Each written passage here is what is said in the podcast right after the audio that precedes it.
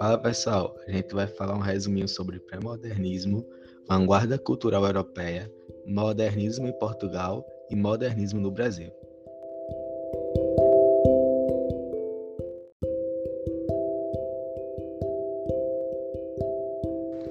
Oi professora, eu vou falar um pouquinho sobre o pré-modernismo e uma introdução sobre as vanguardas europeias.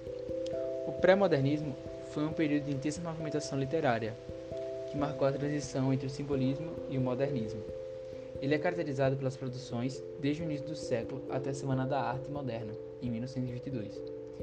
Algumas características sobre ele é a ruptura com o academicismo, a ruptura com o passado e a linguagem parasiana, a linguagem coloquial simples, exposição da realidade social brasileira, regionalismo e nacionalismo.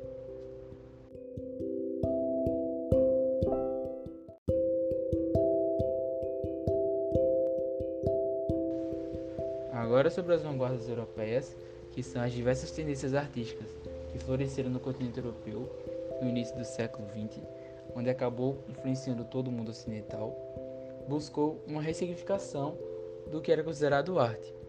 Os artistas das vanguardas romperam com todas as tendências anteriores, fazendo diversas experimentações com materiais e técnicas diferentes, consolidando o caminho para o surgimento da chamada arte moderna. São elas o futurismo, o surrealismo, o cubismo, o expressionismo, o dadaísmo e o dadaísmo.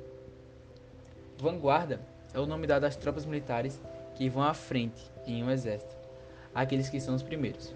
Por isso, a palavra metaforicamente também significa pioneirismo, justamente o que esses artistas representaram. Cada uma das vanguardas tem especificidades e desenvolveu-se como um movimento próprio, cujo eixo em comum era a renovação estética, que repudiava o gosto e a cultura que dominavam a arte até então. Outra coisa que tinham em comum era o estreitamento entre as diversas formas de arte.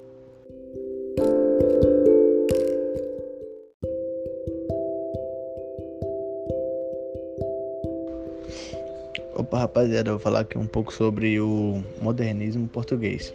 É, ele surgiu entre a Primeira Guerra Mundial e a Segunda, quando o contexto histórico mundial também estava muito agitado. E além de revelar grandes artistas, esta escola literária também revelou grandes obras de textos e pinturas que marcaram a história da arte no mundo. É, suas principais características são o questionamento sobre as convenções literárias tradicionais, como a métrica poética, e, a valorização, e tem mais a valorização da escrita cotidiana e corriqueira. Pensamento mais crítico e contestador, escrita dinâmica e sempre se atualizando e acompanhando as transformações tecnológicas da época.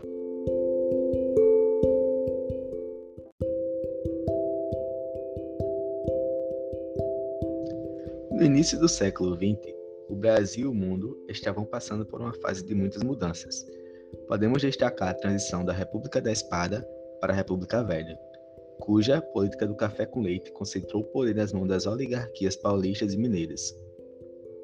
Os escritores pré-modernos assumem uma posição mais crítica em relação à sociedade e aos modelos literários anteriores. O modernismo no Brasil teve início na primeira metade do século XX. O movimento artístico, cultural e literário tem seu marco oficial com a Semana da Arte Moderna de 1922.